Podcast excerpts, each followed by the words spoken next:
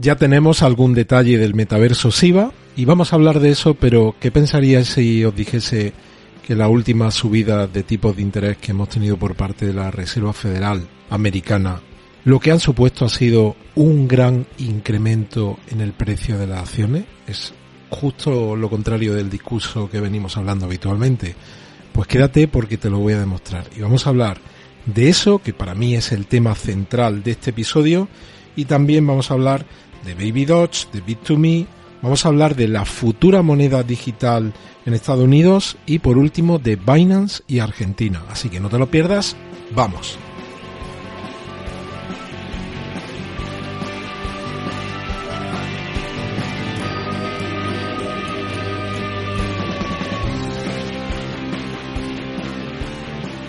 Bienvenidos a otro episodio de Criptomercados y Pymes. Si eres nuevo en el canal, por favor suscríbete y activa la campana de notificación.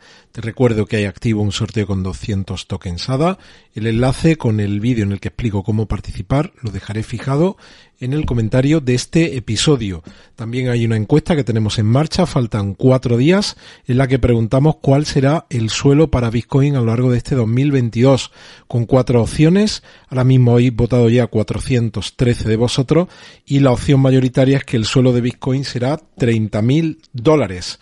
Y ahora mismo, pues los mercados europeos, prácticamente todos, han tenido un comportamiento positivo, pero los americanos han empezado a la baja y tenemos al Dow Jones y al Standard Poor's cayendo más de un 1% y al Nasdaq en este momento, en este momento cayendo en torno al 2,65 y los mercados cripto de momento están con, con este rebote, como ayer titulaba en el episodio de ayer, rebote en los mercados pues vemos como el Bitcoin está creciendo un 8,55 hasta casi 37 mil dólares.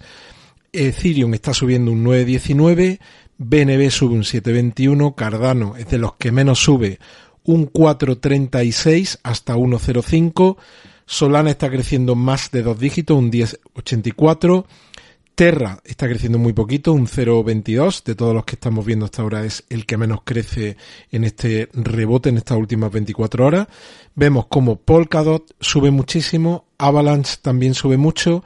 Sibai no está ahora mismo en la posición número 14 con una capitalización de 11.600 millones, con una subida del 8,87 8,77 hasta 21,26, pero vemos como tenemos muy muy cerca en capitalización está Matic que está subiendo un 7,91, está también por encima de los 11.000 millones de capitalización, como digo, muy cerca, y tenemos también a Cosmos que viene empujando muy fuerte desde abajo, que está ya en más de 10.500 millones de dólares creciendo un 9,87, un 9,77 con un precio de 36,83 dólares. Bueno, ¿y qué tenemos por aquí? Pues una noticia que dice que se da algún detalle sobre el metaverso de, de Siva y hace referencia a un tuit, que es este de aquí, con el que yo llevo la portada del episodio de hoy.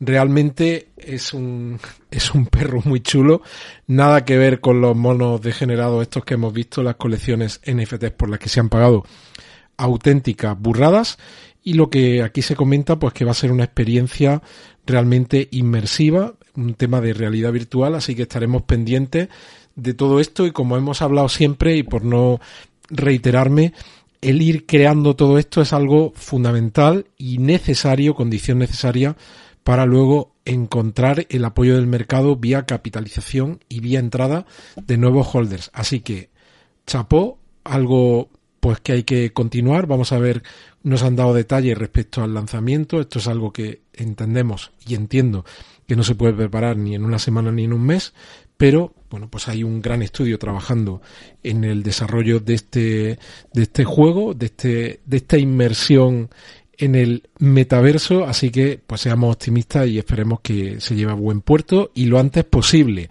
¿Qué más tenemos por aquí? Fijaos, este es un artículo de Cointelegraph, es un buen artículo, yo lo dejaré por aquí en, la solapa comunidad, que dejo aquí como mensaje central, dice, la subida de los tipos de interés no acaban con los activos de riesgo.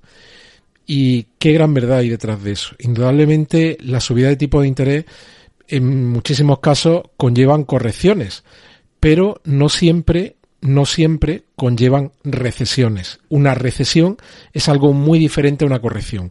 Una recesión es el inicio de una etapa continuada de caída de Producto Interior Bruto y de caída del empleo. Bueno, pues lo que penséis por una mala situación económica lo podríamos englobar dentro de la definición de recesión y además esa situación continuada en el tiempo. Y una corrección es, en, refiriéndolo a los mercados, pues una caída en la cotización de los activos que estamos analizando que puede, puede ser una una corrección que no tiene por qué durar una semana o un mes, puede ser una corrección que puede durar muchos meses, puede incluso irse más allá de un año, pero dentro de un entorno expansivo, pues al final termina siendo una corrección. Y para, como yo digo, para en lugar de hablar de opiniones, pues dar datos, fijaos, esta es la curva de los eh, la tasa efectiva de tipo de interés de la Reserva Federal y veis cómo he metido el zoom desde el año 2000, que estaba en el 6,52, hasta pues ahora que prácticamente está en el 0%. Para no ir muy atrás, pues vamos a ver lo que ha pasado. Fijaos cómo el tipo de interés en octubre del 2014 estaba en el 0,09 y cómo a lo largo del 2015 empezó a subir y para final de 2015, en diciembre de 2015, ya estaba en el 0,24. Y desde diciembre de 2015 hasta mayo de 2019 subió casi al 2. ¿Te está gustando este episodio? Hazte fan desde el botón apoyar del podcast de Nivos. Elige tu aportación y podrás escuchar este y el resto de sus episodios extra. Además, ayudarás a su productor a seguir creando contenido con la misma pasión y dedicación.